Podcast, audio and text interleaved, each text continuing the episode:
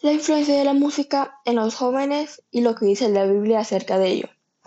Como bien sabemos ya, la influencia es la capacidad de ejercer poder sobre una persona para determinar su forma de actuar o de pensar. La música puede influir a los jóvenes en su forma de actuar, pensar o vestir. Dios creó al hombre con una capacidad de hacer música, melodías, crear canciones, con un solo propósito, el cual era para que esa música fuera para alabarlo a Él y glorificarlo. Antes de que la música y los instrumentos estuvieran en la tierra, ya existían en los cielos, como lo dice en Apocalipsis 5.8. Y cuando hubo tomado el libro, los cuatro seres vivientes y los veinticuatro ancianos se postraron delante del Cordero. Todos tenían arpas y copas de oro llenas de incienso, que son las oraciones de los santos. Satanás antes ocupaba los esos instrumentos celestiales y la música para alabarlo a Dios, al Rey.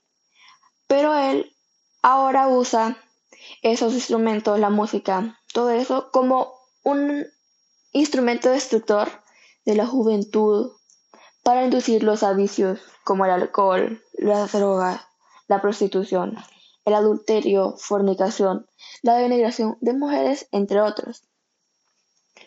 Enviando mensajes negativos a los jóvenes a través de sus letras y música, haciéndoles creer que todo lo malo que dice dicha música es algo normal y aceptado por la sociedad, pero en realidad podría ser visto con normalidad por algunos grupos de personas, más para Dios sabemos que es ofensa y que va contra su voluntad y deseo para sus hijos, que somos nosotros pues Él claramente en su palabra nos dice que todas esas prácticas son pecado y en algún punto las vamos a tener que pagar. Algunos principios para escuchar la música. 1.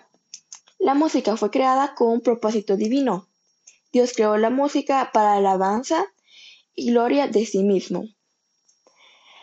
2. La música es un poder enorme que el Señor dejó y es capaz de mover y cambiar el entorno natural en donde vivimos, incluyendo el espiritual.